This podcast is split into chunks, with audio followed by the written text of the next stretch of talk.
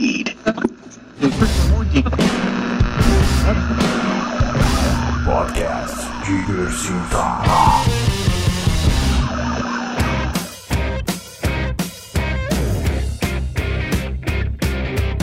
Direto do maravilhoso mundo da internet, podcast Vestar número 27. Eu sou Ricardo Oliveira e tenho o prazer de estar aqui hoje com. Oi, eu sou o Gi Ismael. Você pode me encontrar no Trilhos pra Cassete ou no videocast Blockbuster. E também com. Oi, eu sou o Daniel Girimum, você pode me encontrar no catavento.me. Isso aí. E com um convidado ilustre, o senhor. Olá, criaturas da noite. Eu sou André Canané, jornalista, tô sem voz, porque tem que ter uma coisa especial pra hoje. né? Sim.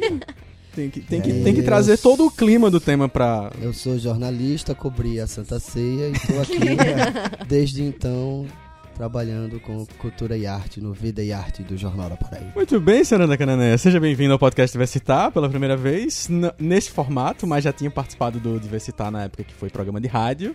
Então, se você procurar podcast Diversitar e for lá para os idos de 2009 no, no diversitar.com.br, você vai achar um podcast com André Cananéia, Olga e Carol, Morena isso. falando sobre o dia do rock. Rock and roll. Ah, há muito tempo atrás. Não vá lá, não. Eu tô dizendo como você deve ir, mas não vá. Vá pela participação de André, mas assim, vergonha minha. Aquilo ali foi muito estranho. Ah, foi nada, foi nada. É, foi legal, foi divertido. Mas dos idos tempos, agora vivemos novidades. Nesta edição do podcast Diversitar, a gente está cheio delas pra você, porque você vai conferir a estreia do novo quadro Na Prateleira, que vai chegar sempre aí no comecinho de cada programa, que vai trazer pra você indicações essenciais para a sua coleção, filmes, joguinhos, livros, itens de coleção pra você ter na sua prateleira ou quem sabe na sua prateleira virtual. E a gente trazendo aí a presença do amigo André Cananéia, vai estrear o novo formato do podcast Diversitar, em que a gente vai trazer pra você um guia de sobrevivência Diversitar, que vai ser um manual aí completo pra você sobreviver na cultura pop, te ajudando a entender gêneros, histórias e temas através de filmes, livros, games, histórias em quadrinhos e mais firulinhas. Tudo isso, como sempre, mais nas nossas dicas da semana, os comentários do último episódio e você vai descobrir quem foi que ganhou a HQ aí especial oferecida pela Comic House, a HQ Hip Flask. Então, você ouvinte esperto, se acomode, fique atento e não perca nada, porque tá começando a sua porção quinzenal de conversas, resenhas e guias de sobrevivência sobre o que a gente ama ou odeia na cultura pop. Você pode acessar diversitar.com.br para conferir mais novidades e também o Diversity Drops, o podcast Diversitar em versão pílula agora que também vai ter novidades, né? Já, você já conferiu aí essas novidades. Diversity Drops trazendo as notícias da, da última quinzena. Em até 15 minutinhos, a gente traz esses papos rápidos, umas diquinhas para você aproveitar, alguns reviews. E claro, não deixe de comentar e compartilhar também o podcast Diversitar com seus amiguinhos. Para acompanhar os episódios e você não perder nenhuma novidade, Dona Giovana, você tem que assinar o feed do iTunes em seu leitor Android, é, no Windows Phone ou em qualquer lugar que você queira, no desktop. Você já assinou o podcast Diversitar, Giovana? Sim, com certeza. Olha aí, então faça como a Giovana né? e acesse diversitar.com.br. Eu devia responder outra coisa. Confira- é, eu tava testando, vai que Ah, não. tá. É, e os links, você confere também os links de tudo que for comentado aqui no, no podcast. Você come- descobre lá no diversitar.com.br. E se você preferir, ao invés de assinar feed, você pode assinar a newsletter e receber tudo por e-mail.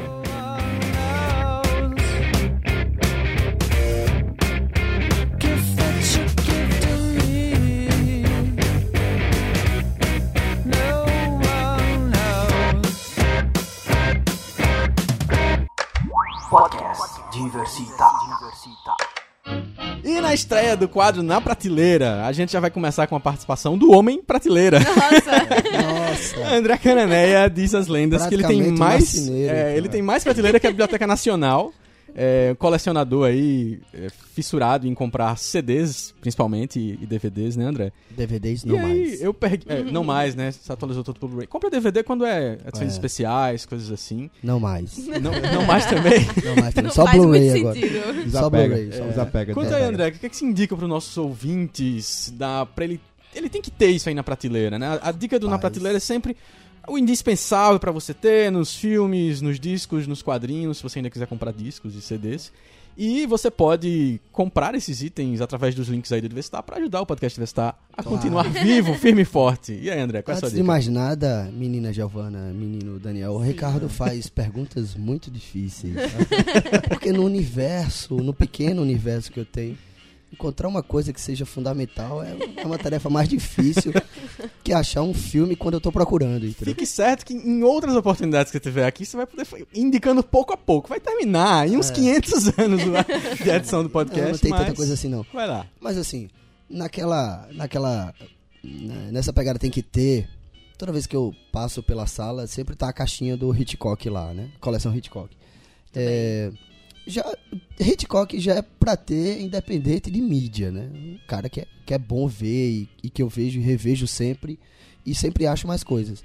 Essa caixa em Blu-ray que tem os 14 filmes, não só tem os filmes todos remasterizados e com imagem ótima, como tem um, um pacote de material extra, coisas que, que eu acho que eu até, até conversei com você, Ricardo, certa vez, que talvez a mídia streaming nunca vá. Nunca, nunca não, porque nunca se diz nunca. Uhum. Mas a mídia streaming dificilmente vai conseguir comportar a quantidade de material que é agregado ao filme. Uhum. Uma vez eu estava no aeroporto e uma, uma amiga conversou comigo e falou assim: qual é o sentido hoje de se comprar um, um Blu-ray?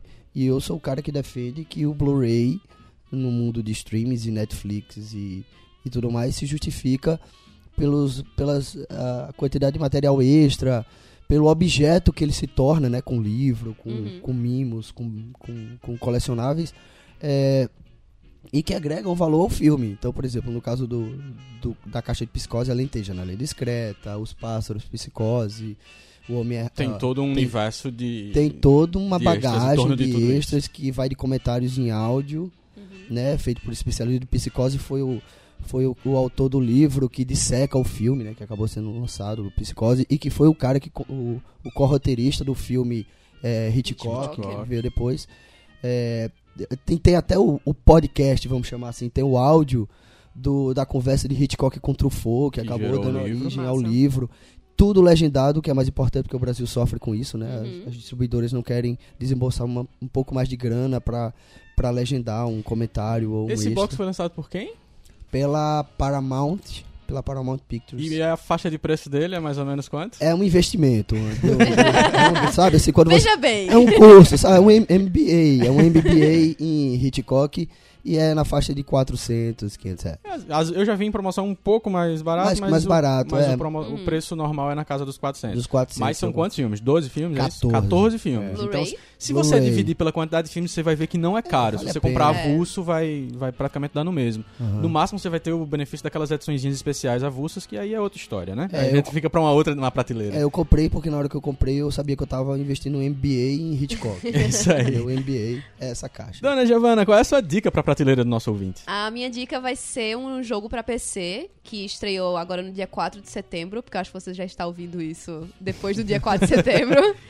E o lançamento do, The- do The Sims 4, que depois de acho que uns dois anos de- sem lançar o mais expansão do The Sims 3, eles fizeram uma nova tecnologia agora pro The Sims 4. Mais um jogo pra acabar com a sua vida. Mais um jogo pra acabar com a sua vida. Ele vai estar na pré-venda e também na venda mesmo por 99 reais, a edição normal, e a edição de luxo tá 139 reais. Tem na livraria Saraiva, no site da Orange.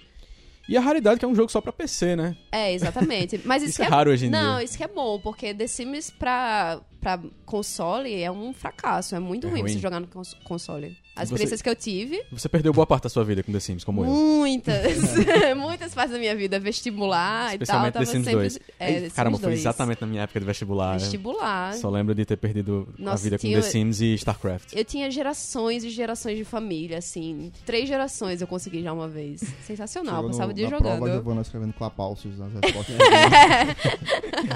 E aí, Daniel, qual a sua dica pra prateleira do ouvinte? Minha dica é pra, pra prateleira, especialmente da sala, de preferência. é, é um livro gigantão, se chama The Sky, Art of Final Fantasy. Eu, como um bom Ai, fã de lindo. Final Fantasy. Foi um livro que eu ganhei do nobre e querido amigo ouvinte, Assíduo. comentarista assíduo Mauri. Ganhei de aniversário. E eles são 576 páginas. Um tratamento especial. é, quando o sketch é feito com, com grafite, você nota que ela tem uma tonalidade diferente, dá aquele brilho. Capa dura, são três volumes é, dentro de um box que é revestido com um material que simula tecido, é, com detalhezinhos meio cromados, super bonito. E ele contém as artes de Yoshitaka Amaro, que é o responsável pela arte conceitual da série Final Fantasy até o décimo volume, que é basicamente o volume todo mundo concorda que era o legal. A partir daí, eu curto ainda porque eu sou fã, mas. Um livro que meio- mostra as artes conceituais de quanto tempo de jogo. O jogo Final Fantasy tem mais de 20 anos já, né? É, mais de, de 20 anos. mais de 30 não, chegou a 30 anos já. Acho que não, né? Acho que 20. 20 é Uhum. um número bom. não, 30 é muito tempo. Aham. é muito tempo. Acho que 20 anos, 20 anos exatamente. E aí, todas as artes conceituais. E é mais interessante até, pelo menos pra mim, você pegar as artes conceituais dos primeiros jogos. Que é Nintendo, geração 8 bits e tal. Uhum. 8 bits não, 16 bits. A aí- imaginação ia lá longe e depois na hora de transformar no videogame não tinha nada, não tinha recurso. isso em 10%. Então você vê na página exatamente aquilo que sua imaginação via no jogo, né? E é bem legal, tá, tá à venda aí em lojas brasileiras, você pode comprar pela internet. É um investimento também. É investimento. É, ele tá custando. Tá custando é horrível. Ele custa 16 316 reais. É, Em sem média contar- e sem tal. frete aí Uhum. tal. Vai ficar em média. Mas ele é importado? É importado, ele não tem É. versão brasileira não. É, não tem versão brasileira, mas Uhum. assim, é diferente porque ele não tem texto. Uhum. Ele é só um artbook mesmo. Uhum. Agora assim, muito bonito. Eu só consigo gosta de pensar que todo mundo quer ser amigo de Mauri nesse exato instante, porque ele isso sabe aí. presentear muito bem Natal os pra amigos. você. Você É. pode não ser amigo de Mauro, você pode rezar pra Mauro. Faça seu pedido de É, oração então. aí pra ele. Que A minha dica pra terminar o- na prateleira é o Blu-ray de Millennium, Os Homens que Não Amavam as Mulheres, do David Fincher, que foi lançado pela Sony em 2012. É, tô trazendo essa dica porque por dois motivos. Primeiro que quinta-feira, dia 28, foi aniversário do David Fincher. E segundo Parabéns, porque saiu... Fincher. Parabéns pra tio Fincher, nosso está querido diretor. agora. É, e porque tá saindo o filme novo dele em breve, Garota Exemplar, saiu o trailer esses dias, recomendo pra você dar uma conferida com o Ben Keisho Affleck. E o filme, O Homem que Nós Amávamos Mulheres, você deve conhecer já, enfim, a história daquele jornalista investigativo que teve uma crise lá no seu trabalho, que é contratado pra investigar a história de uma mulher que desapareceu há mais de 30 anos, a família contrata o cara, a família é cheia de mistérios e ele começa a se envolver nessa investigação junto com uma hacker, que é a Rooney Mara completamente transformada e diferente do, Muito. do que ela realmente é fisicamente, né? E assim, é, eu recomendo muito esse Blu-ray, não só por gostar muito do filme, mas meio pelo mo- mesmo motivo que André em relação ao, ao box Hitchcock. É um box, é, um, um Blu-ray que tem muito extra e os filmes do David Fincher sempre tem mais extras do que tu, de todo mundo, assim. David Fischer gosta Ele disso. gosta de extras, ele gosta de monta- mostrar seu modo de produção, assim. E eu sou fissurado nisso por gostar de produzir vídeos e tudo mais e ver como, como que ele chegou nos resultados que ele chega. E ele, é, você nota o, o, o jeito dele produzir lembrando os diretores mais perfeccionistas. Então, é, repetir a cena mil vezes, repetir mais mil vezes depois repetir mais mil vezes de novo. Então, assim, ele, ele gosta muito disso. Que nem a cena do sanduíche, né? Qual? Na- nesse filme, que o cara tá na lanchonete Ah, comendo um sim. sanduíche e ele dá um depoimento que ele teve que comer um pedaço desse sanduíche mais de 100 Nossa. vezes. E É. aí ele comia o pedaço e tava lá a mulher com um copinho, ele cuspiu o pedaço. Vamos fazer a cena de novo. Aí vinha o sanduíche, ele dava a primeira mordida. Nossa, terminou- Acaba sendo uma dica não só pro Milênio, mas pra você conhecer os extras, porque desde a época que lançou o Clube da Luta, que talvez seja o primeiro filme do Fincher que foi lançado em Blu-ray, é, os extras são espetaculares. Os extras do Clube da Luta são um absurdo também, rede social, enfim. E Recomendo. Relançado agora numa ediçãozinha com um book e tal, caprichadinho. Isso, isso. Recomendo muito, meus amigos. Essas são as dicas pra sua prateleira. Vamos para o nosso tema da quinzena. First rule of Fight Club is Senta que lá vem a história. Number one for surviving Zombieland. O guia de sobrevivência Diversita.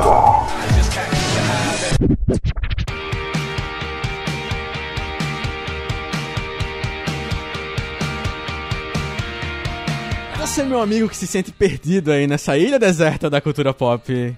Seus problemas acabaram, Giovaninha. Olha A Tabajara só. do Diversitável resolver seu problema. Vamos falar de coisa boa? Vamos falar do Guia de Sobrevivência Diversitar, que veio aí trazer pra você, meu querido ouvinte, a única forma de você sair vivo dessa densa selva de dúvidas culturais. A partir desse episódio, todo o podcast Diversitar, né, quinzenalmente, vai trazer pra você um guia de sobrevivência, trazendo a explicação de um tema, de um assunto polêmico ou de um gênero cultural a partir das nossas regras de sobrevivência. E a gente vai conhecer, conhecer, conhecer essas regras agora. Eu vou falando uma, Daniel vai falando outra, Giovana outra. Vamos apresentar pra você a primeira regra do Guia de Sobrevivência Diversitar, apresentando para o nosso convidado, porque ele vai ter que sobreviver nesse episódio agora. É que a primeira regra é que ele tem que fazer Bear o reconhecimento da área. Até porque eu estou voando mais que morcego em noite de lua cheia. Com trocadilhos, faça reconhecimento da área, entenda as referências, saiba onde você está, conheça a vegetação, os limites do seu território. Então, nessa regra, você vai ser apresentado ao assunto do episódio, entendendo o que, é que a gente vai falar. E a regra número 2, Daniel? Regra número 2, você não leva tudo na sua mochila, meu caro. É, meu amigo, nem tudo é perfeito e você precisa escolher muito bem o que vai levar consigo para sobreviver. Esse é o momento em que você conhece a lista de filmes, livros, games, ou seja lá o que for, que te faz entender o tema. Essa parte mais importante que você vai conhecer as nossas listinhas para entender. É, nesse caso, o que a gente vai trazer para você, o mundo dos vampiros. E a regra número 3, dona Gi? Regra número 3 é não entre em pânico e garanta sua toalha. A toalha é o companheiro inseparável, já diria um outro guia que você deve conhecer. Ah, meu Deus. Sim, querido. Sim, meu amigo, porque se você achar que uma lista é muita coisa pra entender o tema, a gente te diz qual o item mais importante e indispensável dela. A hora que a gente coloca André Canané e pergunta pra ele desses cinco que ele já teve dificuldade de selecionar, qual o mais importante de todos? Não, não faça essa pergunta, você já fez perguntas muito Difíceis demais. A regra número 4, amigo ouvinte, você precisa manter o espírito das gambiarras e conectar os itens para descobrir novos resultados. Então nunca fique limitado a olhar só para o que tem na sua bagagem e vamos desafiar o nosso convidado ou as nós mesmos a como que a gente pode juntar coisas e descobrir novas possibilidades. E a regra número 5, para terminar, fique longe dos outros e mantenha a distância do perigo. Essa é a hora que a gente vai te explicar direitinho aí o que você deve evitar de todo modo para sobreviver com as plantas venenosas. Mas fique atento porque podem surgir ataques inesperados. Vamos começar então? cara de Canané agora. Vamos começar reconhecendo a área. André Canané, o que danado é, é vampiro. Primeiro, Que danada é essa lista? Eu não entendi nada. o que danado é vampiro, André? De onde é que veio esse bicho maldito? Vampiro é esses bonitinhos de dentes afiados que seduzem jovens donzelas na noite e que para chupar o sangue delas. Mas Mais ou menos isso. você tem Sim, a, a referência de onde que... É, na verdade, Apareceu essa história de vampiro, reza a lenda, que começou com o Bram Stoker, quando ele fez a novela Drácula. E aí ele se baseou numa lenda que existia ali na Romênia, naqueles países isso é, Sombrios. meio, meio complicados ali. Onde os do- vampiros moram de verdade. Onde os vampiros. Eu conheci um cara romeno, inclusive. lembrei dessa E história. aí, é, e aí o, e ele era dono de uma lavagem de roupa, aquela esse negócio de lavar Oh, sinistro. Sinistro, passava o dia lá dentro. Por que você não sai de dia? Não, porque Era meu por aí. Mas, enfim. negócios. E aí ele, ele encontrou essa história do folclore, né? Enfim, vampiro é folclórico como o Saci Pererê, né? E, tal.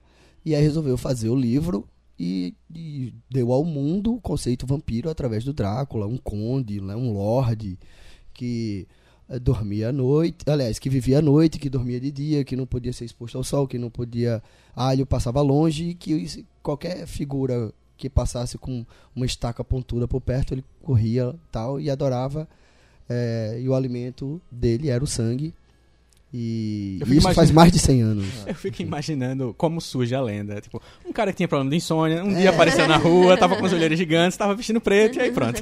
Tomou um copo de vinho e todo mundo. Ah, É, sangue. sangue, sangue, sangue, sangue. E aí, Mas- nesses mais de 100 anos, enfim, todo tipo de vampiro é, surgiu, né? Enfim, a- a- é, eu acho que vampiro é uma coisa que em constante recriação, né? Embora a base seja a mesma. E, e aí você perguntou vampiro. Eu lembro que um dos filmes que eu mais gosto, não necessariamente é o melhor, enfim, é o que vocês viram aí, que é o Garotos Perdidos. Porque o que me chamou a atenção nele, e eu já, já conheci um pouco o ambiente de vampiro, porque meu pai gosta de filmes de terror e tal, e eu já tinha visto os clássicos, pelo menos alguns. Mas o que me chamou a atenção no Garotos Perdidos foi que o cartaz tinha assim: é, de dia dorme, à noite é uma festa, nunca fica velho, nunca morre, ser vampiro é o maior barato. isso quando você tem 13 anos, né, que tá. E você lê isso, aí falou, pô, vampiro é baladeiro, é, sou eu. E, e aí foi uma das coisas que me levou a Garotos Perdidos. Um- Esse já é o primeiro item que você coloca na sua mochila para sobreviver, entender o mundo dos vampiros. Garotos Perdidos, filme de 1900 e... É, é, eu levaria pra uma ilha deserta, Garotos Perdidos. 8, 7. Não, é, não sei se pra entender vampiro, mas pra entender o vampiro que eu gosto, Uhum. entendeu? Que é o vampiro descolado, de roqueiro, enfim. Mas vamos pela, pela ordem da... Ordem cronológica, para o amigo ouvinte entender de onde vai começar a mitologia dentro do cinema, já que a gente escolheu cinco filmes para você entender vampiros. Então, O primeiro filme que você colocou na sua mochila, É, é, Drácula, de 1931, isso. do senhor Todd, Todd Brown, mais Browning. conhecido como Drácula do Bela Lugosi. Sim. É, preciso dizer uma coisa a vocês que Ricardo faz perguntas difíceis comigo. então assim, quando ele disse cinco filmes para entender vampiro, é mais complicado do que cinco grandes obras-primas com vampiro, cinco filmes marcantes com vampiro, Uhum. é, cinco filmes de vampiro pra minha mãe ver. Nasci pra fazer Sabe, perguntas assim, difíceis, André. E aí, filmes pra entender vampiro e cinco só é uma coisa que foi muito difícil de fazer. E aí eu deixei filmes que eu queria muito ter, ter colocado, porque lista é, é isso, não é o que tá Uhum. dentro, é o que você deixa fora. É. É. Lista Pode é excludente. Então, assim, eu deixei filmes que eu queria muito ter colocado na lista, e um deles é o Nosferato. Mas vamos, vamos pra lista aí. Drácula, porque Drácula pra mim é a matriz. No cinema, existem filmes antes, Vampire, que é um, é um filme alemão, se eu não me engano, mudo e tal, que foi relançado em DVD O recentemente. próprio Nosferatu anterior também. O próprio Nosferatu. Acho que é 27. É, é, então. Porque tem um que veio depois, mas. Que é a, outra versão que saiu depois, mais na frente, que foi o do Herzog que ele fez. Não, mas Herzog é 70 e Então, alguma é. coisa, é. Então. É, mas eu acho que o Drácula tá no imaginário do cinema, enfim, por ser- talvez por ser de Hollywood e tal. É, porque adapta, adaptou fielmente o livro do. Do, Do Bram Stoker. do Bram Stoker. E, e, é um, e na verdade, quando você vai ver o, o Drácula de filme de horror, né? De medo, não tem. É um, é um grande romance, é um filme de Uhum. amor, né? É um, um filme que, ele se Tenta ser apaixona. assustador, mas ele. Talvez É que pra ele época tenha usa- conseguido. Hoje é, que- impossível. É, que ele- é, eu acho que quando você pensa que em 1931, o que era o cinema em 1931, os filmes que já tinham passado, como era a vida das pessoas em 31, você chegar e ter um monstro que quer atacar, né? Que, que mora num castelo sombrio, realmente deve ter sido bastante assustador. É, curiosamente, Drácula é tido pela crítica que nem é um grande filme assim. Uhum. Mas é um marco importante. Uhum. Ele foi, curiosamente, a gente tava também falando sobre isso, o Drácula foi o Drácula de 31 foi rodado junto com a versão mexicana ou espanhola, não, não lembro agora. Porque o estúdio era usado de dia para rodar o Drácula de Hollywood e à noite era a produção latina. Nossa. Como não tinha esse negócio de dublagem e tal, eles tinham que fazer dois filmes, um pro mercado em- de língua inglesa e um pro mercado de língua latina. Alguns críticos, inclusive, acham esse filme de língua espanhola melhor do que o, o de língua Claro, foi inglesa. filmado de noite. É tem possível, é possível. mais útil. Isso. Cara, revendo vendo o, o Drácula, é interessante como ele tem. É, é uma bagunça o filme, assim. Ele tem um monte de. A brincadeira. Ele tem um monte de problema estrutural de filme mesmo, Sim. mas ele tem sacadas visuais impressionantes. Claro, eu acho assim. que a grande sacada, aliás, a maior sacada, inclusive, é a visual. É, ele, o filme, o grande mérito do filme, foi ter dado uma cara ao, ao vampiro. Ao. Então, assim, Uhum. embora o Nosferatu tenha vindo antes, é, é, é a imagem de Bela Lugosi que se tem como um vampiro até hoje. Uhum. Até como o Crepúsculo, que nem é um filme de vampiro, né? É um filme de fada. Mas, enfim, é, depois a gente fala disso. É, Não, concorda. É, é que mundo... eu achei que ele fosse. Achei que que tá Daniel fosse falar alguma coisa. E aí, o, o, o- a imagem, quando você pensa em vampiro, né? O elegante, o lorde, não sei o quê, é o vampiro do Bela É, Lugosi. E que veio dali e que ele, ele era já um cara que vinha fazendo a interpretação do Drácula no teatro, que foi teatro, convidado pra claro, fazer. claro. E aí quando você bate o olho no filme, você vê uma interpretação muito teatral. Sim. Mas eu recomendo, se você for tiver coragem de ver, primeiro que você vai ter o privilégio de ver em HD hoje em dia, que muita gente de cinéfilo via 20 anos atrás teve que ver num VHS ruim ou numa, É, numa sessão de cinema qualquer. E assim, ele foi. Ele teve um processo de restauração fantástico. Isso, muito- fantástico. muito bom. Então, assim, ele, tem em HD, porque eu tenho ele em Blu-ray. É, enfim, tem um pacotão de extra. Nos extras tem um filme espanhol, agora não lembro. E recomendo prestar atenção justamente no visual. Tem planos que são impressionantes, uns travelings pra frente, na hora que vai mostrar o vampiro sofrendo ou com vontade de abocanhar alguém. E ah, os cenários são coisas impressionantes, assim. É, é um absurdo. Você vê aquele cenário clássico que você imagina.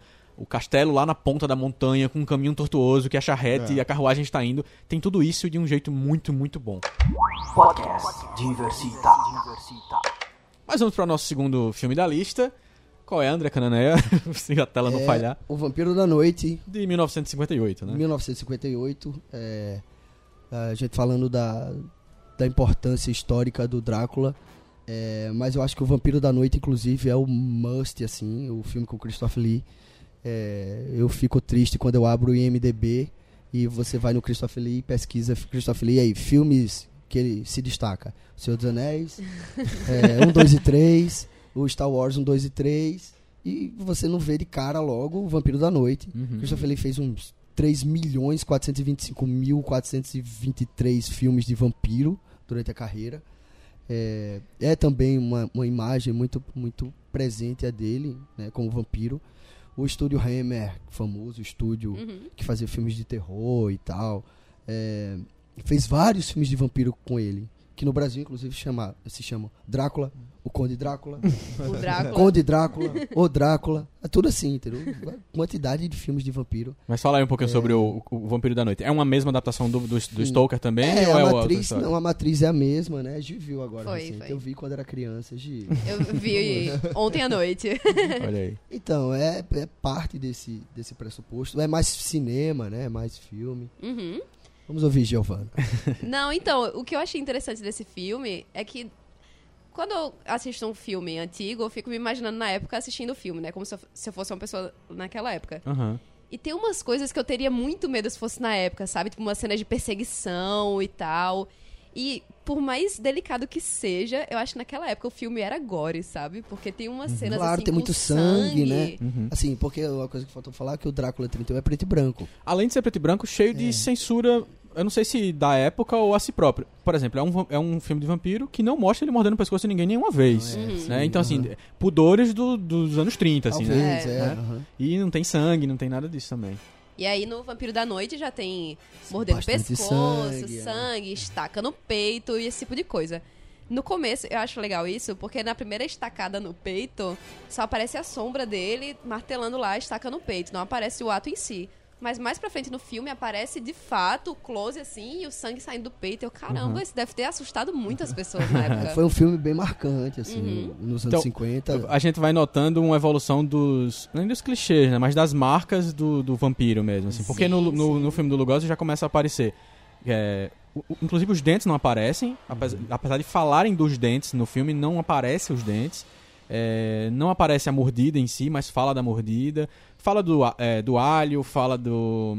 Do alho não, fala da cruz, fala de uma outra erva lá, mata-lobo, e aí já começa a aparecer aqui agora já O alho, é, o alho, É. a mordida em si, o sangue e assim por diante, né? Mas é, se você não tem- tá entendendo quem danado é o Christopher Lee, só pra você, se você não É tem memória, Saruman. é o senhor Saruman lá do Senhor dos Saruman Anéis, Ou o Conde Dukan. É.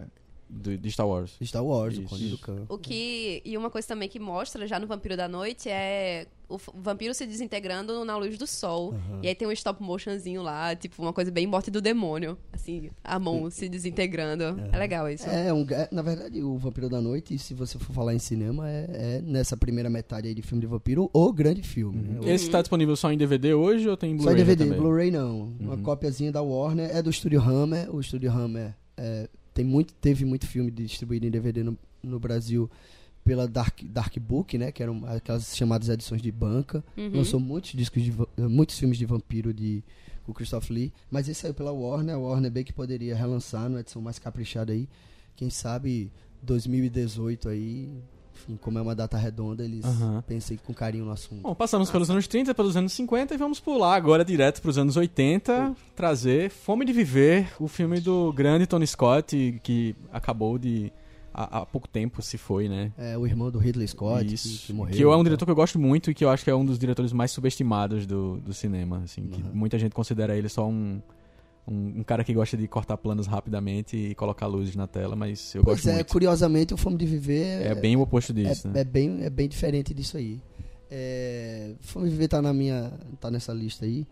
É, primeiro porque eu vivi intensamente os anos 80, então eu era uma pessoa que toda semana ia pro cinema e chegava em casa e ia ver filme VHS. Então eu vi muito filme e eu acompanhei tudo que, ou quase tudo que saiu de vampiro nos anos 80. E, e, e é uma época que se produziu muito vampiro Muito. anos 80, E, e é o- como hoje se produz zumbis, Aham. entendeu? Uhum. E é uma Muita chegada coisa. de uma virada no vampiro em si. Porque eu, eu Aham. noto que é- a gente vinha de um vampiro Clássico, clássico né? e, É, e- e é. essa coisa.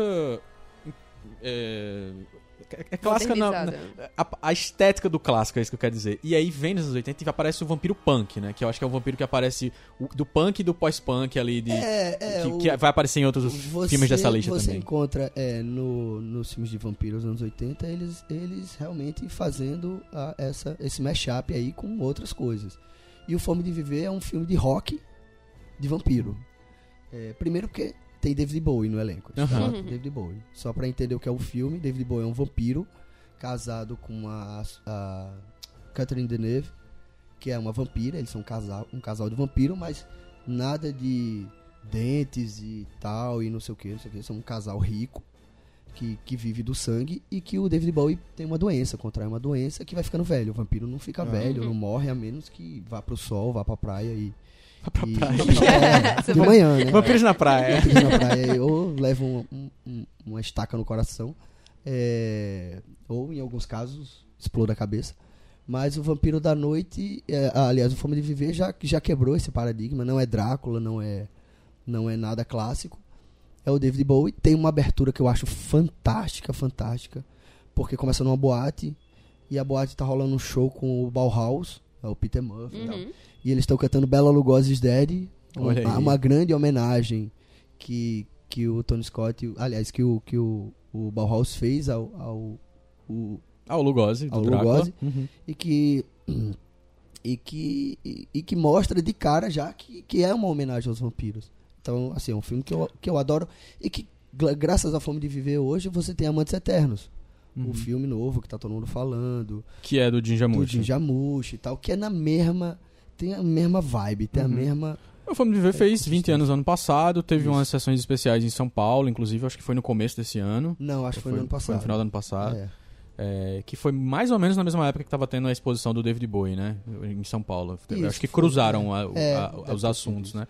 E, é, e uma coisa que você falou em relação à homenagem a Bela Lugosi, eu acho que é, para quem tiver curioso, ah, será que vale a pena mesmo? Se você gosta muito de Tim Burton, você deve ter visto Ed Wood, e Ed Wood conta a história justamente de um diretor de cinema que pega o- a decadência, o fim da carreira do Bela Lugosi, Lugosi. e tem o. Eu esqueci o nome do ator que, do ator que faz o, o Bela Lugosi, mas interpretando. A, Que- que a- homenageando e ganhou o Oscar de coadjuvante, coadjuvante, né? Pelo, pela, pelo papel que fez na época. Mas o próximo filme da nossa lista, ainda nos anos 80, André Canané, qual é o que você colocou aí na sua mochila? É o meu filme de cabeceira, é o filme da minha Agora que adolescência. André Gané vai ficar com raiva de mim e vai embora. É, mas a ideia é essa. Garotos Perdidos é um filme afetivo, não é um, não é cinema, não é, é, é entretenimento. É um filme do Joe Schumacher, diretor de Goonies, diretor de Máquina Mortífera, né? Foi o Just Mark que dirigiu o Goonies, não foi Não, o desculpa, Donner? tô o confundindo Richard o Donner produziu, né? O... É, apaga, apaga. É, Né? Joe Schumacher é outra história aí. Mas enfim, Garotos Perdidos é um filme que, que como eu falei, me pegou pelo pôster, né? Que, que falava que, de- que vampiro de dia dorme, à noite é uma festa, nunca fica velho, nunca morre, que ser vampiro é mal barato. É a história de um grupo de, de, de motociclistas, né? Muito, muito reverente aos selvagens, né? Com, com Marlon Brando e tal. Aqueles gangue de, de motociclista. Que, que tem um pôster de Jim Morrison na caverna, né? Tem um visual bem rock and roll, a trilha é bem rock and roll. E e, e aí eles são vampiros, tem um, tem um chefão vampiro por trás deles lá. E chega um novato. Jack Bauer, no caso. Não, não, É, mas, mas não dê spoiler, não. Tá, não vou dar spoiler então. É, é, é, Jack Bauer é o líder da gangue. E aí chega um, um carinha com, com a mãe e o irmão. A cidadezinha é tipo pipa, assim, é uma cidadezinha litorânea, um negocinho que as pessoas, praieira, beira de praia e tal, com parque de diversão, sem muito o que fazer. E aí esse cara entra. Acabou de dizer muitas coisas pra você. Praia e parque de diversão. Acabou a minha vida. Mas Tô acabou aí, satisfeito. inclusive. Se você fosse perguntar o que, é que o povo faz em pipa, então, aí. E aí ele. E aí ele. Eles, eles se integram nessa gangue e aí, enfim, aí tem os desdobramentos lá. Tem muito humor, né? Uhum. Uma coisa que a gente não falou ainda, a fome de viver, não tem humor, o vampiro não tem humor. O, o Garotos Perdidos quebra um pouco o gelo, injeta muito humor, né? E aí depois. E é um filme um pouco Sessão da Tarde, assim, tem um clima Um pouco que passou, não, é 100% passou bastante na Sessão da Tarde. Né? É completamente sessão da tarde.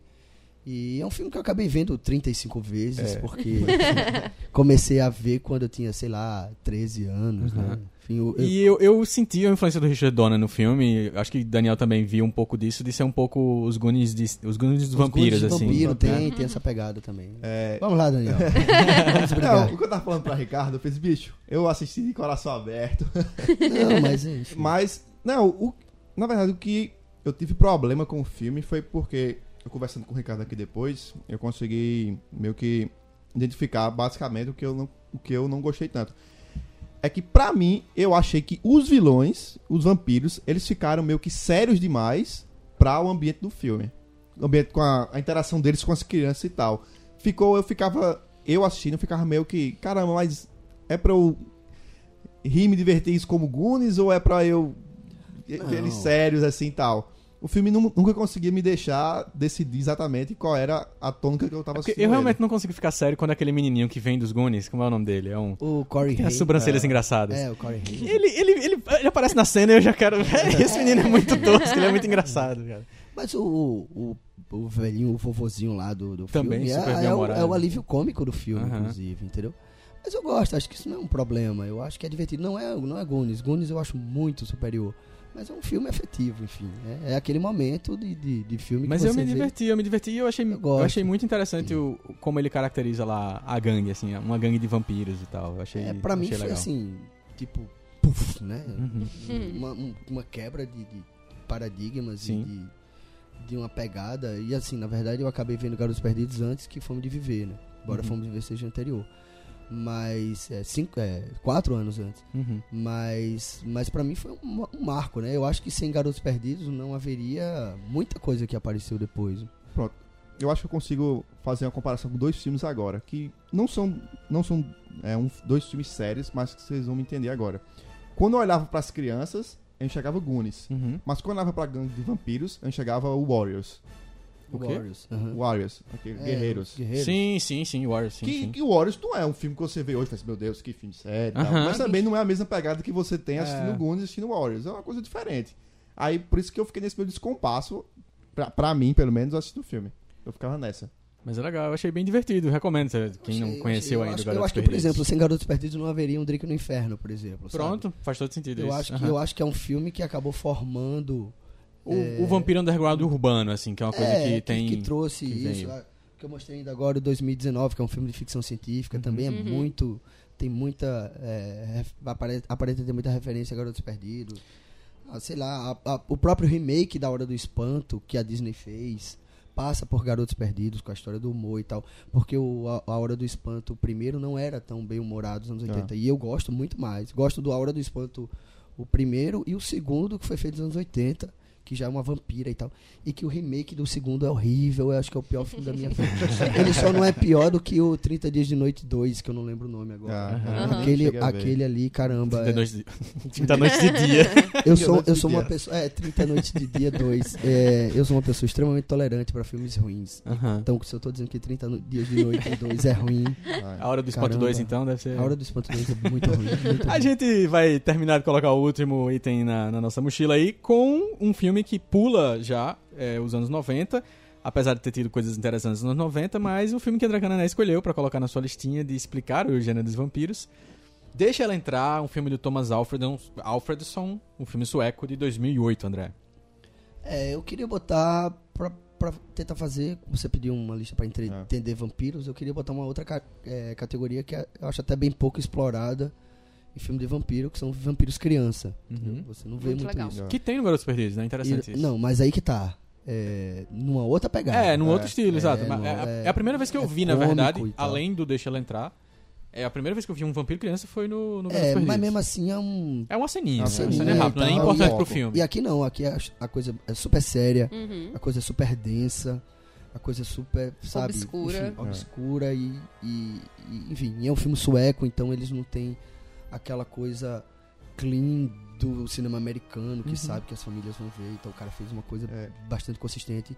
E só pra deixar claro, Deixe Ela Entrar é o filme sueco, Deixe-me Entrar é o filme americano, com a Uhum. Chloe, Chloe Moretz. é, que é uma. É muito igual, assim, é muito parecido, é uma, Uhum. uma adaptação fiel, cena a cena, mas eu ainda prefiro o sueco, Uhum. pelo Uhum. clima. Todos preferimos. É, não, e- então, eu assisti essa semana o sueco, tava conversando com o Ricardo, adorei o filme, nunca tinha assistido.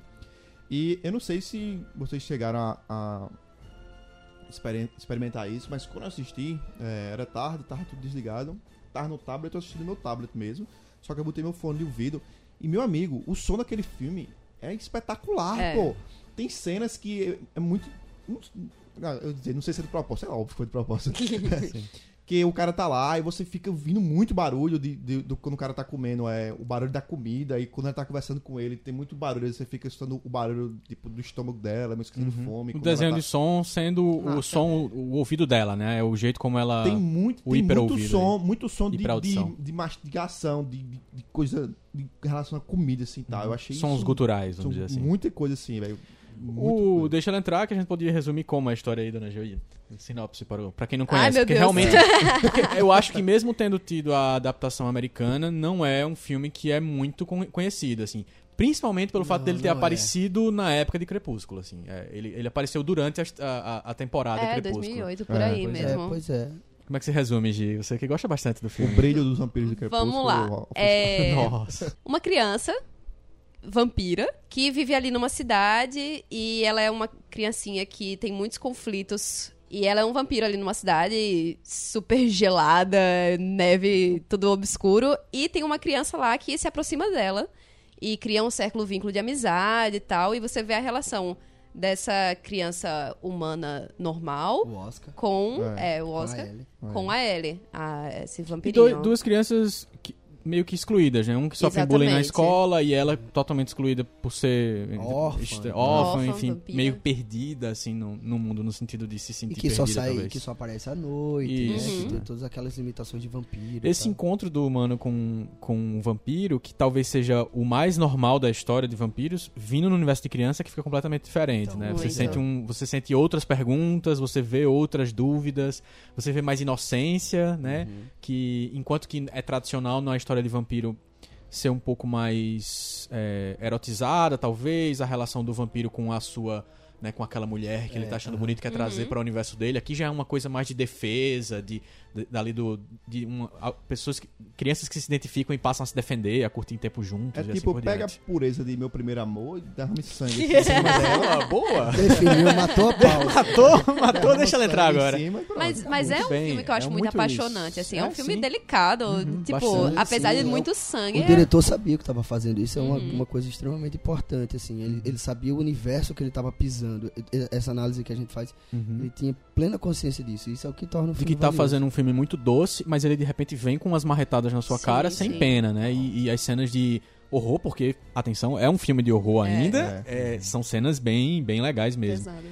E a gente poderia passar mais tempo falando deixa ela entrar, mas esses são os cinco itens da lista.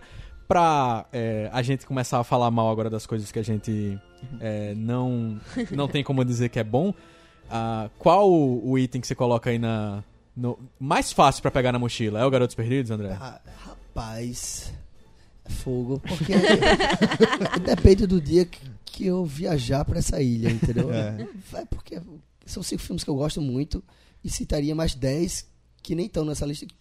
Talvez até que eu levasse na mochila. Tipo, Pois bem, antes da gente dizer o que é que, pra onde foi o danado do mundo dos vampiros, quais são outros filmes que você lembra aí de cabeça que você poderia.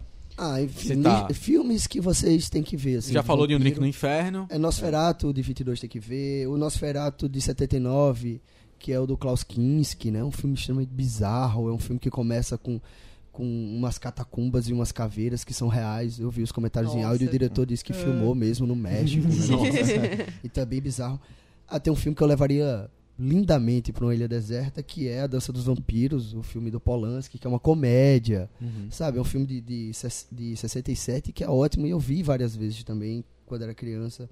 É, um Drink no Inferno é um filme que eu acho legal, enfim, não por ser vampiro, mas pelas outras qualidades que Pelo ele tem. mind, mind blown do filme. O, o A Hora do Espanto, o antigo, né? Eu gosto, gosto Uhum. bastante dele também.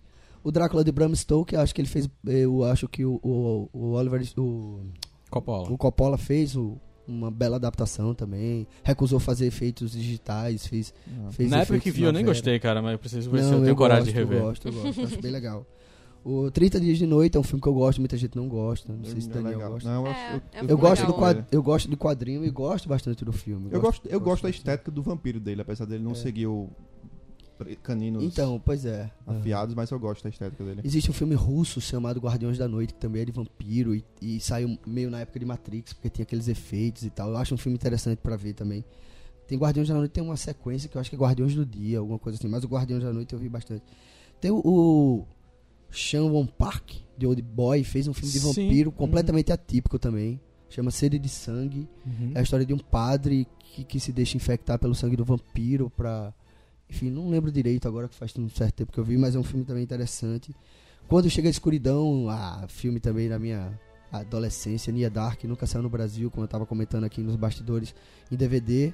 É, Dirigido pela Madame é pela. é, pela Catherine Bigelow. Isso, e pela ex-James. ah, Ex-James Cameron. James É. Cameron e a que fez o, o, o filme ganhador do Oscar lá do Guerra ao Terror. Guerra ao Terror. E aí a história de um cara que, que também se envolve com uma gangue, uma gangue moderninha, né? Enfim, na, na- ambientado no, na, no Arizona ali, tem, então tem muito, muita fotografia no des- deserto não, mas aquelas paragens secas ali do Arizona. E aí ela ele se envolve com essa gangue, essa gangue anda num furgão todo tampado assim, porque é lá que ele se esconde durante o dia. Uhum. E aí ele se apaixona por uma das vampiras e, e, e os caras não querem o cara junto deles e é uma confusão. Não, mas peraí, tu não vai colocar Crepúsculo na lista, não? Mas- A gente tá falando de filme de vampiro. pra mim, pra mim um, um cara que voa na floresta e cintila não é, não é vampiro, é uma fada, né? Um Isso é regra do nosso guia de sobrevivência, você tem que dizer pra onde você não vai, André. Você vai pra Crepúsculo, Giovana, você assistiu o filme de Crepúsculo? Assisti o primeiro no Cara, eu- cinema. Eu li, eu, li o prim- eu li o livro na Eu época li o que chegou, livro. que ninguém conhecia o que era Crepúsculo. Achei a tradução péssima, não sei se Eu li em inglês, Eu isso. li o inglês. primeiro, porque não tinha chegado aqui, Não, li eu em li, inglês. eu li a primeira tradução que saiu, achei que foi um Google Translate que deram, porque era muito ruim a tradução. Falei isso na crítica que eu fiz no jornal. Tive que, era a época do Orkut ainda, tive que ir atrás de comunidades eh, estrangeiras, porque aqui, americanas, Uhum. porque Ah. ninguém conhecia aqui no Brasil. E achei bobinho, achei, O, o- sabe? o Crepúsculo, mais do que tentar, é, vamos dizer assim, purificar o vampiro para os adolescentes, ele destrói, né? Ele, É. ele consegue... Claro, claro. Olha, mas agora sim, as pessoas falam de, da saga Crepúsculo, mas a Anne Rice também fez uns vampiros para adolescente na literatura. As crônicas vampirescas lá, o Vampiro Letal, a Entrevista com o Vampiro, que é o, o primeiro, que é uma adaptação legal e tal, mas eu prefiro o livro. Era também para adolescente, mas ela não acanalhou, entendeu? Uhum. Ela não, não transformou nesse. ah, como eu chamo? É, Cícia Imperatriz dos Vampiros, sei lá, sabe? Qualquer coisa boba. É porque eu sou uma pessoa velha, eu tenho que pegar as coisas antigas. Então, assim, na verdade, eu li o livro, vi o filme, aí depois vi o segundo e desisti. Não, não é pra Posso mim. puxar uma discussão, uma, uma micro discussão rápida aqui À vontade. sobre isso aí? É, quando eu assisti, quando eu li e vi Crepúsculo também, eu pensei a mesma coisa, caramba, canalhou vampiro, né? Putz, dá pelo menos um mínimo de decência pra ele, botar o cara andando de dia e tal. Claro. Mas isso me lembra, isso me remonta a outro tipo de discussão, que aí eu, eu sempre vi gente defendendo os vampiros, mas o problema é, qual o cânone dos vampiros, digamos assim? Porque, quer queira, quer não, é uma obra ficcional, né? Então, todo mundo que é fã se sente no direito de dizer, não, mas isso aí você tá destruindo o que é um vampiro. Será que a gente tem como definir uma linha de... Olha, "Pá, olha passou dessa linha, não é vampiro mais. Eu, eu até defendo as recriações, os mashups e tal, acho interessante. E citou alguns, Mas- né? é, Citou Lost claro, Boys. Mas e tal. pra mim, via de regra, o vampiro não sai de dia. É. Segundo, o vampiro não brilha na floresta. Pelo amor de Deus. O vampiro não voa. A não ser que ele vire morcego. Morcego. Então, assim, você tem essas diretrizes básicas aí que tornam o vampiro um É, vampiro. É o básico Entendeu? mesmo. É, se ele é branco, amarelo, preto, não sei o que, não sei o que, pra mim não importa. Agora, assim, que eu- eu- quando a gente fala em acanalhar, é, é- é essa liberdade que pra mim é excessiva, entendeu? Aí já não é mais, mais vampiro, é fada mesmo, assim. É, sabe? Tirar o E- fator maldição do vampiro, né? Tirou total, é. O vampiro, o vampiro inclusive, ah, vamos, vamos ir mais fundo agora. O vampiro, inclusive, é, uma, é, uma- é um ser de uma carga extremamente negativa. Uhum. E o, o. Como é o nome lá do vampirão do Crepúsculo? Edward. É. O Edward é extremamente positivo. Assim, ele é uma coisa linda, é uma coisa, sabe? Então, assim. Ele é tipo, é melhor ser vampiro do que ser humano. É, pois é, o que o vampiro é o mal. é. É. Sabe, tem uma, tem uma outra, um outro filme, 2019. É 2019? É. Deixa eu pegar assim, só o É. título correto. 2019, o ano da extinção. Que ele faz uma, o seguinte paralelo. A humanidade é vampira, né, somos todos vampiros, trabalhamos. É, no subterrâneo tem toda uma Nova York, assim, toda uma cidade grande onde as pessoas trabalham à noite e tal. E até se locomovem entre o espaço pelo subterrâneo. É, e os humanos é a minoria e é meio o gado, assim, sabe? A- a- a- o alimento.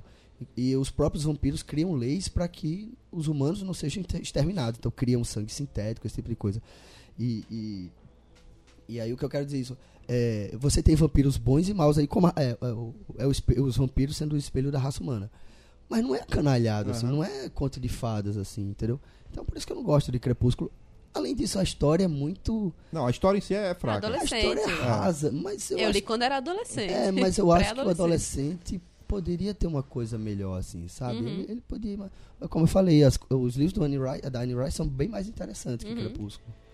É isso, meus amigos. Esse foi o primeiro guia de sobrevivência da diversidade explicando pra você vampiros em cinco filmes. Viu que nem doeu, André Canané? Conseguiu fazer em cinco.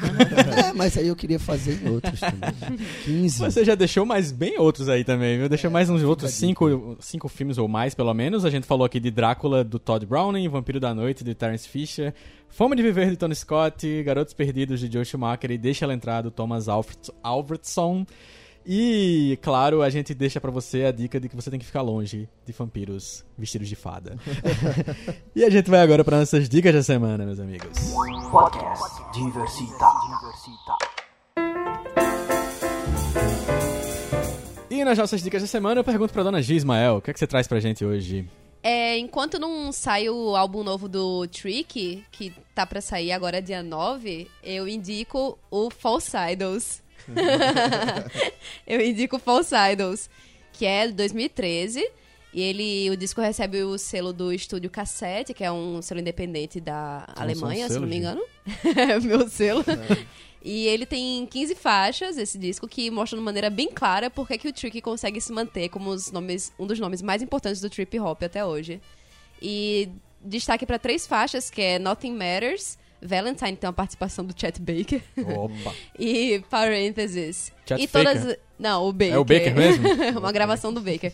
E, e todas as outras músicas, na verdade. É isso aí, muito bom. Yeah.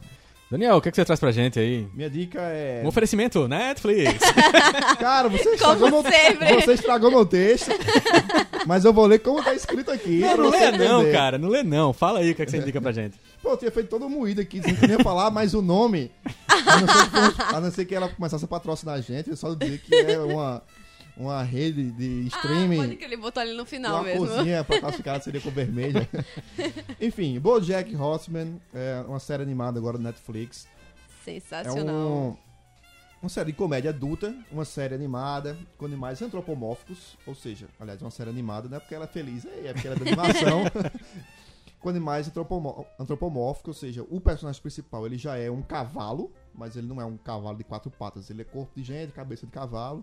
Tem quatro membros, mas É, anda nos quatro E, mas aí tem interação completa de humanos e tal. E aquela. E tem aquele clima que eu adoro, que ele não precisa. Não precisa dar nenhuma explicação de por que é assim. É assim, é divertido. Tem muito, muitas piadas envolvendo justamente os animais em si. Por exemplo, o cara é um repórter, são dois repórteres que são dois pássaros. Aí eles terminam de- de gravar e vamos sair aqui. E aí sai voando assim, pousa no fio e tal. É, mas é, é uma comédia bem adulta, tem sacadas muito boas.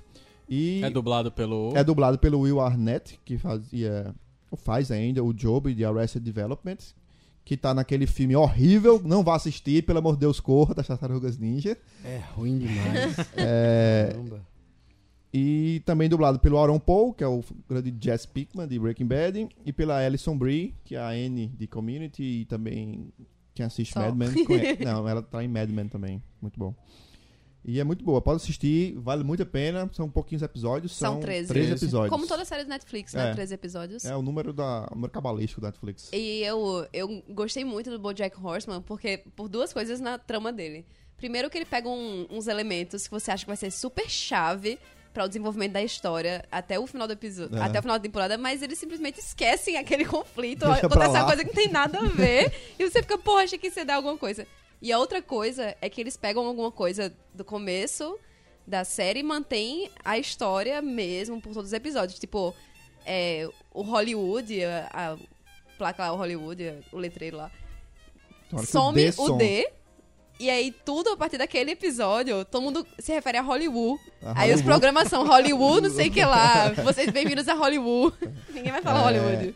É, e o principal, né? Esqueci de comentar. O enredo da série. É, pois é, isso que eu falar, vocês nem explicaram o que, É, que conta a o história enredo da série, ele conta... O Bojack Horseman era um comediante de sucesso, num, Sitcom. uma sitcom de sucesso dos anos 90. Tipo, o E- 3 é demais, né? É, e que agora ele vive na fase de decadência. É um cara que tem dinheiro, vive bem financeiramente, mas apagado da, da mídia. E é um cara cheio de Um babaca. conflito. É, um babaca. É isso aí, André Cananeca, o que você trouxe pra gente aí? Eu, eu tava aqui entre falar do disco do Jack White, Lazareto, mas eu. Pode fazer teria- mais de uma se quiser, não tem problema. Ah, não. mas aí eu teria, dizer, teria que dizer que era melhor, que o Lazareto sozinho é melhor do que a discografia inteira do White Stripes. Poxa, e vão André, jogar bomba na. Não- Não, não- mas, mas é. não posso dizer que eu concordo com você, Mas, André. matema- Mas eu concordo. mas matematicamente é lógico. O que é White Stripes? O Jack White e a Meg White. Meg White. Que é uma baterista razoável, não é uma grande baterista. Limitada, né? limitada. Limitada, tem as limitações. E o que é que é o É porque o White Stripes não é Maggie White, né? Jack É Jack White. Então tá, então vamos É. fazer o seguinte raciocínio. Pegue Jack White e uma super banda, super tecladista, um super baterista. E assim, ele depois de ter feito esse laboratório chamado White Stripes, que é legal, também gosto, mas eu tô falando em termos Tem o de, Hackantush de também. qualidade. E o Dead É, Weather. então, e o Dead Weather, mas aí ele, ele nesses laboratórios, o Lazareto, é, é, eu acho a soma desses laboratórios que ele fez, pegou uma super banda, pegou um super repertório, montou e fez Lazareto. Então É, quando, você, quando você soma o White Stripes, aí você faz, caramba, na evolução do White Stripes, o primeiro disco, o segundo, o terceiro, a- Uhum. até o último que, que me disseram que é bem parecido com o Lazareto tanto. e que eu, é, e que eu discordo em número, gênero e grau, mas o porque o Lazareto é muito gordo, né? Tem muita tem muita harmonia ali dentro, tem muito é muito cheião, é- as, as ideias são, são Uhum. mais expansivas, né? o, o- Jack White conseguiu inclusive é, eu até comentei com o Ricardo uma vez que entre o Blunderbuss e o, e o- Lazareto, a impressão que eu tive é que o Blunderbuss ele ainda tava meio vacilando, assim. Ele, Uhum. ele colocava, bem, meu primeiro disco solo, como é que vai ser recebido. E aí, como foi ótimo, bem, muito bem recebido, ele disse, agora pronto, agora eu vou fazer o disco valendo, hein? É. Aperta o play DJ, ou hack DJ. Agora na É, Vera. mas E agora na Vera, e o resultado é esse. É por isso que eu acho que o Lazareto é melhor que a discografia inteira do White Stripes. Eu. Eu gosto do vinil, White Stripes. O vinil do Lazareto foi o mai- vinil mais vendido dos últimos, tipo, 20 20, anos. anos. É, mas aí é o hype, né? Aí é o hype. Ah, mas também E ele vinil, fez um, vi- ele vinil, fez e um vi- vinil, né? Em vinil em 20 anos também, vamos combinar que não é, Não, mas já não é é uma comparação muito justa, né? Claro. Vendeu 3 mil cópias, é o recorde. Muito bom. E- mas eu ia falar também de A Festa Nunca Termina, já que a gente tá falando de Netflix, não sei se vocês viram. É um filme que tem no Netflix. É um filme sobre ah, a, a cena de Manchester, né? O, o rock de Manchester, que começa com o Joy Division e vai até o Happy Mondays e, o, o- e aquela. a- Enfim, a. como é? A rave, né? O surgimento das raves. Uhum. E o fio condutor desse, dessa história é o Tony Wilson, que era um jornalista, um, um- um- que se tornou um produtor. E é o cara que fez o Joy Division acontecer. eh, se tornou muito amigo do, do Ian Curtis. E, e foi até criar o- a- as raves, né? A cultura rave. Pelo, eh, foi, foi produtor do Happy Mondays e tal. É esse, esse filme tá no Netflix. É A Festa Nunca Termina. A festa nunca termina. Dica da Yes. Cananeia. E a, a, minha fe- dica... a festa nunca termina, mas minha voz tá. Tá quase lá. Tá, tá quase. E a minha dica pra terminar as dicas da semana é o filme O Duplo, do Richard Ayoade, que é. um filme com Jesse Eisenberg e a Mia Wasikowska. Tem que falar devagar. Filme muito legal do ano passado, mas que tá saindo esse ano. As datas dos filmes são sempre engraçadas, mas ele tá circulando esse ano. Que é baseado no romance do mesmo nome aí, O Duplo, do Dostoiévski. que deve ser o tataravô da Boazio. é possível. E o, o livro já foi publicado no Brasil pela Leitura 34, tem link aí no post. É, e o duplo é a história é, de um, um cara que trabalha num escritório desses bem assim, afirma, tipo, muita gente trabalhando, fazendo a mesma coisa. E ele se vê perdido nisso aí e um certo dia ele começa a não ser reconhecido no sentido de. Tipo assim, olha, mas você não pode entrar. Por quê? Porque já consta que você entrou aqui no escritório. e aí ele, ele tem que conviver com a, a realidade nova de que tem um duplo trabalhando no mesmo lugar que ele, convivendo com as mesmas pessoas que ele, e é ele mesmo. Só chegar mais. Só que é um, é um duplo mais desenrolado, um duplo que É. tá. Hum, É, é tipo tá. alter ego mesmo, assim. É o cara que é, que é tudo que ele não. É, o- ele- o cara é tudo que ele queria ser e não consegue ser. Um, um personagem muito tímido e tal. Porque tem que ver. Lembra muito. Um, pra quem leu o 1984, do George Orwell, lembra muito o clima é, da parte da opressão do escritório, da- da- das pessoas cobrando dele e tal. E a, a estética do filme é muito diferente do que você tá vendo normalmente no filme de hoje. Assim, um filme que se propõe a ter uma estética mais ousada, Eu- mais. Um, um clima. É um clima futurista sem necessariamente se preocupar com a ficção científica. Se preocupando, tipo assim, ó, é isso aqui, a gente tá num futuro aqui e é um futuro velho, aquele futuro meio. é, o que as pessoas pensaram. Não, é o que as pessoas pensaram sobre o futuro nos anos 30. Ah, entendeu? tá. É como se fosse um pouco isso, assim. Você falar? Não, que o diretor, esse Richard Ayoade, Ayoade, não sei como pronuncia, ele é o Maurice Moss, de IT Crowd, uma série de comédia, que é um nerd que tem o cabelo dividido É assim, ele? meio afro. É ele. olha E ele aí. dirigiu Submarine, que tem a trilha sonora do... ah, do Arctic Monkeys. Como que eu esqueci o nome dele? Alex. Alex. Do vocalista? É, O vocalista Alex Turner, Alex Turner, então. é. A trilha sonora Uma do... referência bem melhor do que dizer o nome dele. A trilha sonora do Alex Turner nesse Submarine, que é excelente também o filme. Pô, muito legal. O Não- curioso, não Ricardo, saiu quando nada você ainda. né? me falou nos corredores desse filme, eu achei até que você estava se referindo ao Homem Duplicado, que eu também vi recentemente. que- O Homem Duplicado? no Brasil recentemente. É um filme baseado no livro do Saramago, em que o cara descobre que tem uma outra pessoa igual a ele. Uhum. Mas igual, igual, igual, igual. E, e começa a pirar nessa história. É um tema que tá aparecendo um bocado, né? O Orphan então. Black. Orphan tá? Black. Pronto, Um então. bocado. E aí esse filme, o Homem Duplicado, é com o Jake Getting Yeah. Out. Ele fez um dos filmes que eu mais gosto, que é o Donnie Darko. E- é um. Ah, eu também. Ele achou que ia falar Brokeback Mountain. Essas foram as dicas da semana pra você, querido ouvinte. Então tem tudo aí no link no post lá no diversitar.com.br. Podcast Diversita. Diversita. E você pode comentar esse episódio acessando diversitar.com.br, deixando sua preciosíssima opinião sobre as nossas indicações de prateleira, as dicas da semana, ou claro, sobre os vampiros que a gente falou aqui, os filmes de vampiros. Então conta aí qual é o filme de vampiro preferido que você tem na sua prateleira, de cabeceira. Não deixe de comentar, porque quem comenta, como você sabe, no diversitar.com.br, concorre a ganhar um prêmio nessa semana da Qualitec Informática. Então, se você ouviu já o Diversity Drops número 11, você já sabe que você já pode deixar seu comentário lá, ou nesse episódio, Diversitar número 27, o primeiro do nosso guia de sobrevivência.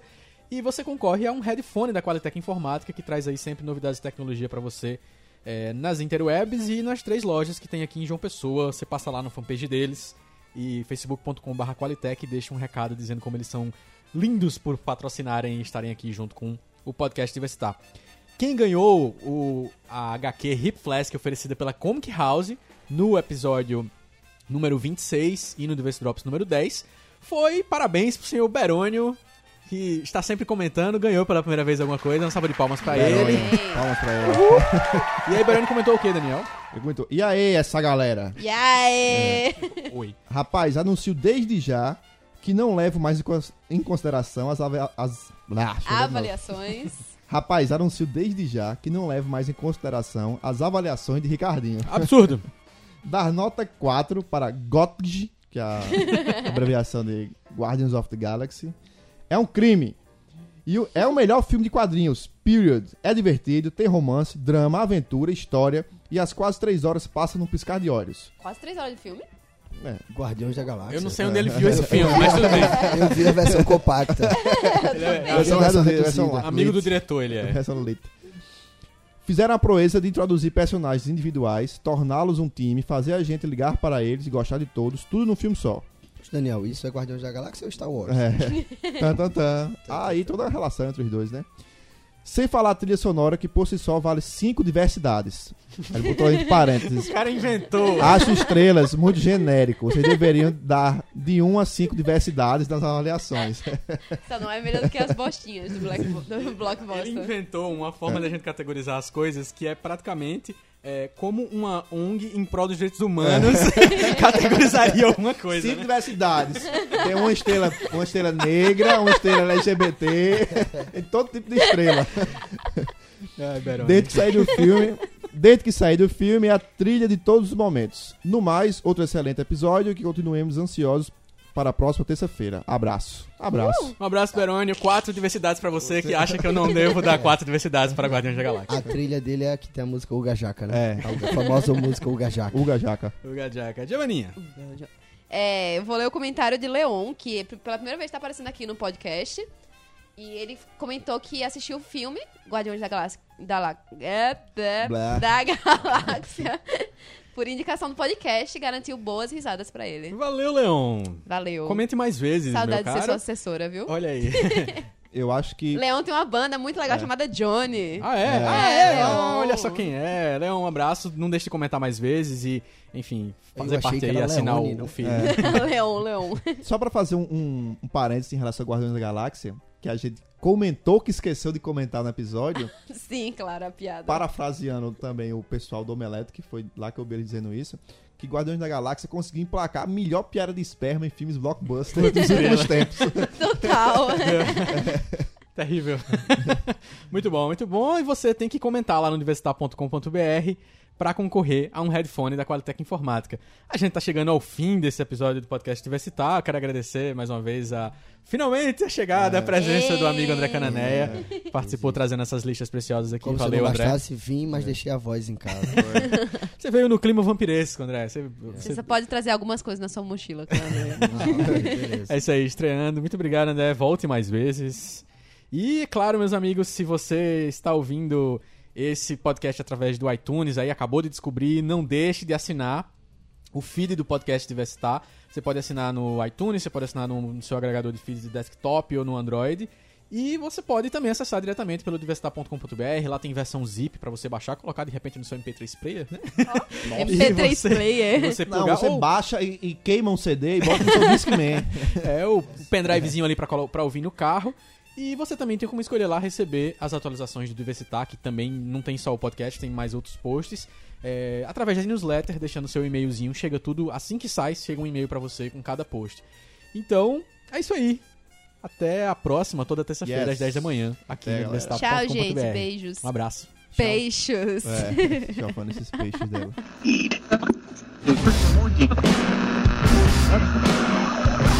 Podcast Diversitar. Diga, diga, X. Tem uma grande angulada nesse celular. É. Diga X. É. Diga X de novo. Diga X. Diga X. Só funcionou a primeira. foto. Só funcionou a primeira, pô. foto. Já tirou a foto, ela tá dizendo isso. É um software inteligente. Ô, Ricardo. Foi eu não. Vê se ficou boa. aplicativo é de celular. É do seu Ah, foto. só-